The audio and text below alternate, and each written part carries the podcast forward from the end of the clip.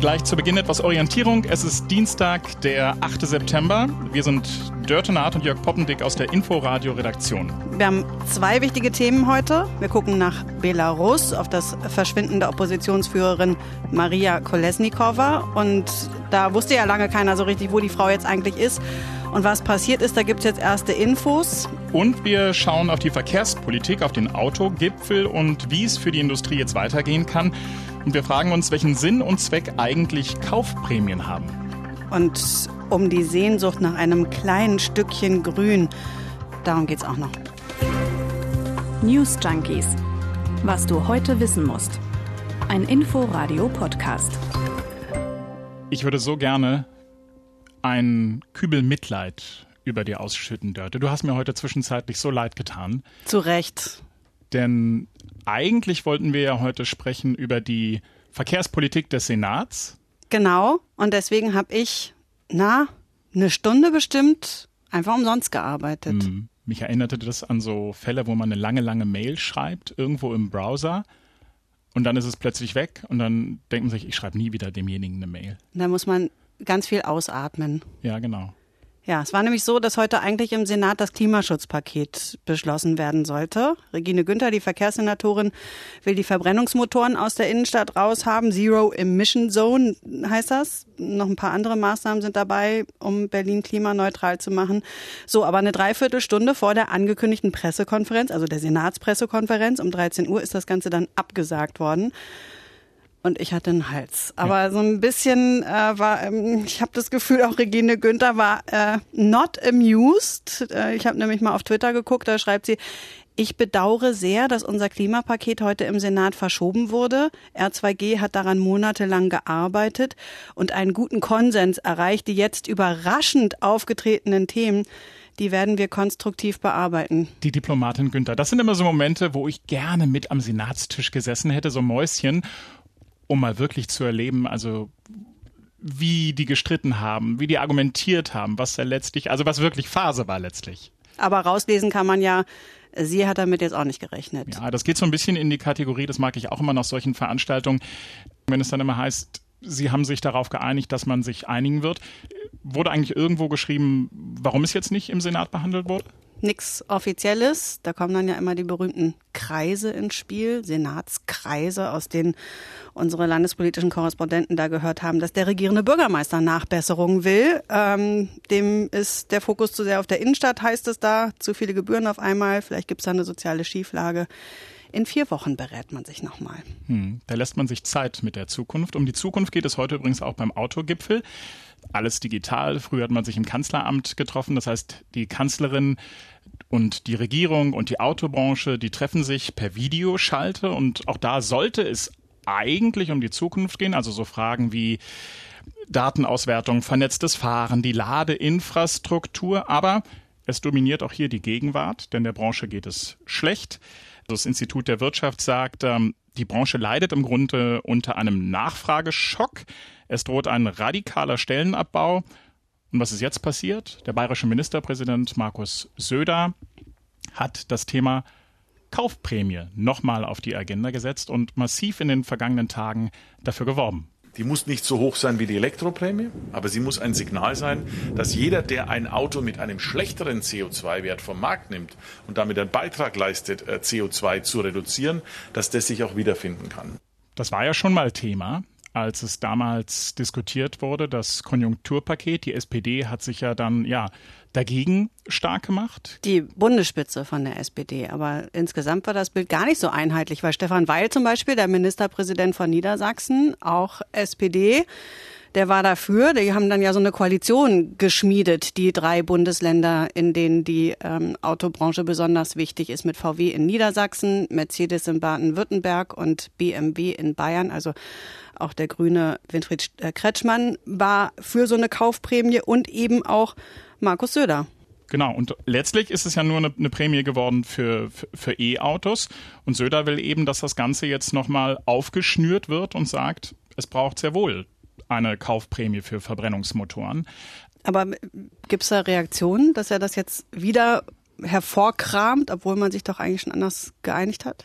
Die gibt es. Also der Finanzminister Scholz wird beispielsweise zitiert und sagt, die Milliarden für die E-Auto-Kaufprämie, die Forschungsförderung, die Mehrwertsteuersenkung und die Kredithilfen, all das reicht aus. Also der sagt nein.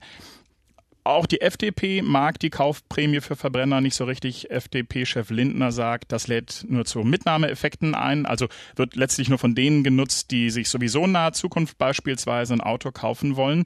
Und ganz interessant, auch Stefan Wolf, mit dem haben wir heute Morgen gesprochen im Inforadio. Der ist der Vorsitzende des Arbeitgeberverbandes Südwestmetall und selbst Chef eines börsennotierten Autozulieferers. Und auch der kann sich für die Kaufprämie nicht so richtig erwärmen. Das wäre aus meiner Sicht schon sinnvoll gewesen, aber ehrlich gesagt, da jetzt nochmal nachzutreten, macht keinen Sinn. Die Bundesregierung hat ein Konjunkturpaket verabschiedet, hat sich damals dazu entschlossen, diese Kaufprämie nicht zu gewähren, sondern über die Mehrwertsteuersenkung zu gehen, was aus meiner Sicht nicht so arg viel bringt für unsere Industrie. Aber jetzt nochmal nachzutreten, das halte ich für schlecht. Da jetzt nochmal nachzutreten, ist auch schön. Stefan Wolf war das, selber Chef eines Autozulieferers. Interessant ist ja auch, dass die äh, Bundeskanzlerin vorab auf den Tisch gehauen hat, also zumindest so ein bisschen. Ein ganz kleines bisschen. Ich persönlich glaube, dass unser Konjunkturprogramm rund ist, dass wir die richtigen Maßnahmen beschlossen haben, dass wir da auch Förderungen für die Automobilindustrie drin haben, insbesondere auch durch die Mehrwertsteuersenkung. Und insofern sehe ich da jetzt im Augenblick keinen Ergänzungsbedarf. Schön, oder? Ah, sie sagt nein. Kein Ergänzungsbedarf. Ja, aber sie lässt die Tür doch noch ein bisschen offen, oder? Wie ja, siehst du das? Naja, man muss halt die kleinen Worte hören da drin. Ne? Sie sagt im Augenblick kein Ergänzungsbedarf. Vielleicht später. Hm, geht also doch um die Zukunft. Was komisch ist, dass sie sich da noch eine Tür auflassen für diese Verkaufsprämie, denn eigentlich ist ja die Wissenschaft relativ einhellig einer Meinung und sagt nämlich, dass diese Prämie nichts bringen wird und verweist bei der Gelegenheit nämlich ja. auf immer auf die Abwrackprämie aus dem Jahr 2009. Genau, gibt es schon Erfahrung, ist aber ein bisschen her. Aber du hast dir das genauer angeguckt. Genau, also für diejenigen, die äh, etwas jünger sind. Es gab eine Finanzkrise im Jahr 2007. Daraufhin ist der Absatz und die Nachfrage zusammengebrochen. Es wurden also weniger Autos gekauft und dann hat man eben 2009 diese Abwrackprämie eingeführt. Das hat so funktioniert. Man hat 2500 Euro bekommen und zwar dann, wenn man sein altes Auto weggegeben hat, eben abgewrackt hat und ein neues gekauft hat oder eben einen Jahreswagen. Und 5 Milliarden Euro wurden damals ausgegeben, 5 Milliarden vom Steuerzahler und zwei Millionen Menschen haben sich damals ein neues oder eben ähm, Jahreswagen gekauft und die Gewerkschaften haben danach gesagt, aufgrund dieser Abwrackprämie mussten 200.000 Menschen nicht in Kurzarbeit gehen oder haben ihren Job verloren. Und trotzdem ist das Fazit. Also die Gewerkschaften sagen, 200.000 Menschen hätten ansonsten in Kurzarbeit gehen müssen oder hätten ansonsten ihren Job verloren. Genau, das sagen sie. Aber wenn man ansonsten schaut, ist die, die Meinung relativ einhellig. Alle, alle sagen und sehen es relativ kritisch, die Abwrackprämie aus dem Jahr 2009. Auch die wirtschaftsnahen Institute beispielsweise. Das IFO-Institut hat relativ plakativ beispielsweise gesagt, der Felix Rösel, der damals das Ganze analysiert hat, der sagt, diese Abwrackprämie aus dem Jahr 2009, das war letztlich ein Strohfeuer ohne Lenkungswirkung. Kurzfristig wirkt das auf jeden Fall. Die Leute rennen in die Autohäuser, versuchen die Prämie mitzunehmen, das ist ganz klar. Allerdings kommt dann äh, meistens auf die Party ja der Kater. Das sieht man dann schon wenige Monate nachdem die Prämie ausläuft brechen die Verkäufe dramatisch ein. Und wir wissen aus vielen Studien aus Deutschland und anderen Ländern, dass unterm Strich gar nicht so viel mehr Autos verkauft wurden als ohne die Prämie. Da kann man eigentlich fast nur von abraten. Das ist eigentlich fast Geld verbrennen. Geld verbrennen? Ja, genau. Und um es mal ganz konkret zu machen, eine Million Autos wurden im Jahr danach, also 2010, weniger verkauft. Die Uni Duisburg-Essen hat sich mit dem Thema auch mal auseinandergesetzt und hat geschaut, wie hat eigentlich der Markt darauf reagiert. Und die haben festgestellt, dass die Branche zwei Jahre gebraucht hat, um sich von dieser Kaufprämie letztlich wieder zu erholen. Und sie haben auch gesagt, das fand ich ganz interessant, dass die Verbraucher sich auch an ein Rabattniveau gewöhnt haben und dass die Branche das gar nicht so toll fand im Nachhinein. Vor allem, äh, das habe ich gelesen, das sollte ja nun den heimischen Automarkt stützen. Diese Aktion. Man wollte ja, dass die deutschen Autozulieferer ja. wieder äh, gut auf die Füße kommen da. Und äh, was man dann aber festgestellt hat, ist, dass die ausländischen Autohersteller ganz besonders stark profitiert haben. Fiat mit einem Verkaufsplus von mehr als 80 Prozent 2009, also wir reden über mhm. 2009. Und ähnlich war das bei äh, Kia und Hyundai. Und deshalb sagt beispielsweise, und jetzt sind wir wieder im Heute, die, der Bundeszentrale Verbraucherverband sagt, naja, er sagt nicht, er fordert vielmehr, und zwar von der äh, Kanzlerin ein Machtwort zu sprechen und sie soll Basta sagen und äh, den Söder quasi mit seiner Forderung nach einer Kaufprämie in die Schranken weisen. Mich erinnert das so ein bisschen an die alte SPD-Chefin, Basta Bätschi, Frau Nahles. Na, bei Basta denke ich eher an Gerhard Schröder, aber alles mh, hm, passt irgendwie nicht so richtig gut zu Angela Merkel. Das stimmt. So, und jetzt gucken wir mal auf Belarus und auf das ominöse Verschwinden von Maria Kolesnikova. Da haben ja gerade am Wochenende wieder große Demonstrationen gegen Machthaber Alexander Lukaschenko stattgefunden. Hunderttausende sollen da in Minsk auf, die, auf der Straße gewesen sein. Das sagt zumindest die Opposition. Und da war auch Maria Kolesnikova dabei. Die hat man immer wieder gesehen. Ist eine ganz auffällige Frau. Super kurze, platinblonde Haare, immer roten Lippenstift. Ich erinnere mich an die Bilder von ihr, wo sie so ein Herz mit den Fingern geformt hat und vor den Polizisten langgelaufen ist mit ihren Schilden und so. Und da bei den Protesten am Wochenende, da hat ein ARD-Team auch mit ihr gesprochen. Und da hat sie noch gesagt, na klar, natürlich bleibe ich in Minsk und zwar im Brustton der Überzeugung. Hier, hör mal. Natürlich, natürlich ich bleibe in Belarus. Die spricht aber gut Deutsch. Mhm, die äh, spricht so gut Deutsch, weil sie 13 Jahre lang in Stuttgart gelebt hat. Sie hat dort Musik studiert und gearbeitet, ist ausgebildete Flötistin und Dirigentin. Gestern Nachmittag gab es ja dann die ersten Meldungen, dass sie verschwunden ist. Das klang irgendwie schon wie ein Krimi.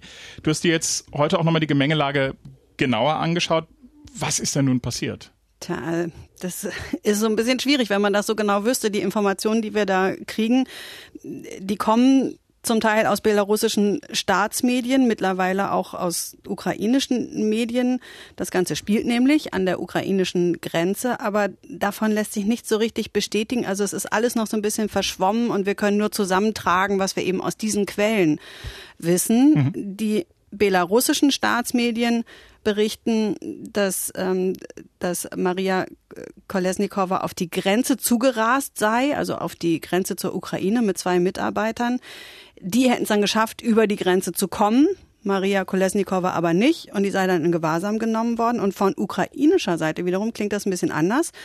Die sagen nämlich, Maria Kolesnikova hätte ihren Pass zerrissen, um nicht ausgewiesen zu werden, weil sie eben immer wieder betont hat, dass sie unbedingt bleiben will.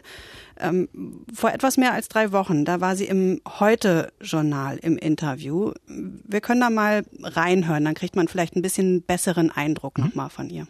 Ich äh, spüre mich komplett in Sicherheit und ich glaube, Sie müssen jetzt keine Sorgen machen. Äh, natürlich, äh, seit letzten drei Monaten, wir spüren immer sehr viel Druck, aber die Stimmen von belarussischem Volk und belarussischem Volk selber äh, gibt mir die Sicherheit und äh, Kraft und auch ich bin einfach stark mit diesem Gefühl, dass ich bin der belarussische Volk und wir sind alle zusammen. Wenn ich äh, gehe auf die Straße, einfach die Leute kommen zu mir, sie umarmen mich, sie sagen mir die Worte von Unterstützung und natürlich ist einfach so ein starkes Gefühl. Sie ist Flötistin, Sie ist Oppositionelle in Belarus. Krasse Frau, oder? Ja, ich finde auch eine starke Frau. Mhm. Ähm, die war ja Teil dieses ganz engen Wahlkampfteams von Svetlana Tichanowskaja, der Präsidentschaftskandidatin, mit noch einer weiteren Frau. Im Dreierteam sind die immer aufgetreten um eben Dauerpräsidenten Alexander Lukaschenko herauszufordern. Die zwei anderen, die sind schon im Exil, aber Maria Kolesnikova, die wollte eben nicht, hat auch gerade Anfang September eine neue Partei gegründet. Gemeinsam heißt die, war also da voller Tatendrang. Was ich spannend finde, ist, wie es jetzt weitergeht. Also was macht das quasi mit, mit dieser Bewegung? Ist die jetzt quasi kopflos oder wird das dazu führen, dass beispielsweise noch mehr Menschen in Minsk und anderen belarussischen Städten auf die Straßen gehen? Zweiteres ist wohl eher der Fall, dass zumindest sagen all die Beobachter, die das im Blick haben und ähm, auch unsere Korrespondentin Christina Nagel, die von, von Moskau aus drauf guckt. Es gibt ja noch einen letzten, der noch aktiv Politik für den Koordinierungsrat macht. Wenn man den mal so als politischen Arm der Protestbewegung bezeichnen will, dann gibt es den noch. Der hat gestern schon gesagt, na ja, es ist vermutlich eine Frage der Zeit, wann mir auch irgendetwas passiert. Aber da kämen immer genügend nach. Es gäbe so viele Menschen, die diesen Koordinierungsrat unterstützen würden. Der wäre damit nicht tot und es gäbe Möglichkeiten, trotz allem weiterzuarbeiten. Und was die Protestbewegung an sich angeht, da ist auch völlig klar, dass die Leute weiter auf die Straße gehen werden, vielleicht sogar jetzt sogar noch mehr werden, weil eben Kalesnikova sehr beliebt war, sie war sehr geschätzt und ich glaube, das, was ihr jetzt passiert, das wird viele nochmal mobilisieren und das wird diese Protestbewegung nicht runterdrücken, sondern im Gegenteil eher beflügeln. Egal wie das ausgeht da in Belarus, ich bin mir sicher, dass das irgendwann verfilmt werden wird. Ist irre spannend. Mal gucken. Dörte, weißt du eigentlich, dass du etwas hast, was ganz viele Berliner gern auch hätten? Mm, was genau? Ich habe erst überlegt, ob ich äh, dich äh, mit einer Charmoffensive glücklich mache. Es ist ein Kleingarten. Das ist ganz dünnes Eis, das weißt du ja, ne? Weiß ich, deswegen habe ich es auch nicht gemacht. Ja. Aber ich wollte zumindest andeuten, dass ich dazu in der Lage wäre. Kleingarten. Ja. Oh, ja, das stimmt. Ich bin Kleingartenbesitzerin. Seit wann? Seit mittlerweile vier Jahren. Und ähm, ich finde es wahnsinnig toll. Aber so klassisch, also hier so Kleingarten, so Schrebergarten mit so Auflagen und. Also es gibt bei mir keinen Gartenzwerg, das ist vielleicht. ich komme eines Tages kontrollieren. Ich, sag, ich kündige das jetzt schon mal an. Gerne, gerne kannst du mich besuchen kommen. Äh, kein Gartenzwerg, aber ja, echter Kleingarten. Also wir müssen ein Drittel der Fläche bewirtschaften mit verschiedenen Pflanzen. Man darf nicht nur Kartoffeln anbauen, man muss alles Mögliche anbauen, um die Auflagen da ja, und auch zu gießen, erfüllen. Das wäre mir alles schon viel zu aufwendig. Ja, das können ja Computer machen. Das ist ja nicht so dramatisch. Kann ah. man per Bewässerungscomputer machen. Aber die App-Gärtnerin. Die Hecken, die Hecken dürfen nur 1,30 sein und so. Gehört alles dazu. Aber das Tolle ist, wenn man montags in der Redaktion sitzt und feststellt, man hat noch so Erde hinter den Nägeln, dann erfüllt einen das mit Glück alles immer eine Frage der Perspektive. Anyway, was ich sagen wollte ist, viele wollen ja so einen Kleingarten und das ist in der Corona-Krise auch nochmal enorm angestiegen. Wenn man mal schaut in den Portalen im Internet, es sind Wohnmobile, Wohnwagen und Kleingärten, die irre nachgefragt und gesucht werden. Und die Kollegen von RBB24 die Datenjournalisten bei RBB24 haben sich das mal in Berlin genauer angeschaut und haben die Zahlen analysiert und das ist echt beeindruckend. Also ein Beispiel. Im Kleingartenbezirksverband Wedding muss man gerade bis zu zwölf Jahre warten, bis man einen Garten bekommt. Da gibt es gerade 5000 Bewerber auf 1900 Gärten. Und es ist nicht so, all diese 1900 Gärten sind ähm, verpachtet. Ganz ähnlich sieht es auch in Charlottenburg aus. Da wartet man gerade zehn Jahre. Also für die, die es eilig haben, die gehen vielleicht besser und bewerben sich in Charlottenburg. In Tempelhof ist es genauso, da im Bezirksverband. Und da hat man deshalb jetzt auch mal Konsequenzen gezogen. Wir haben äh, jetzt seit dem 12.06. dieses Jahres die Bewerberliste geschlossen und nehmen keinerlei Bewerbung mehr entgegen, weil wir natürlich erstmal diese nachfolgenden Bewerbungen irgendwie abarbeiten müssen die Nachfrage nach Autos in diesem Land geht zurück und die nach Kleingärten Die Leute steigt. wollen Kartoffeln anbauen. Genau, herzlich willkommen in 2020. so, ich gehe jetzt nach Hause. Nicht in den Garten? Nee, nicht in den Garten. Wir freuen uns über jegliches Feedback, ähm, wenn euch irgendwas hoffentlich ja gefallen hat. Aber auch, wenn es euch nicht gefallen hat, gerne schreiben an newsjunkies.inforadio.de, wenn ihr irgendwo mitdiskutieren wollt. Wir freuen uns auch, wenn ihr uns abonniert, die News Junkies. Machen wir auch. Genau, und wir sagen Tschüss für heute. Bis morgen. Tschüss, bis morgen. News Junkies. Was du heute wissen musst. Ein Podcast von Inforadio. Wir lieben das Warum.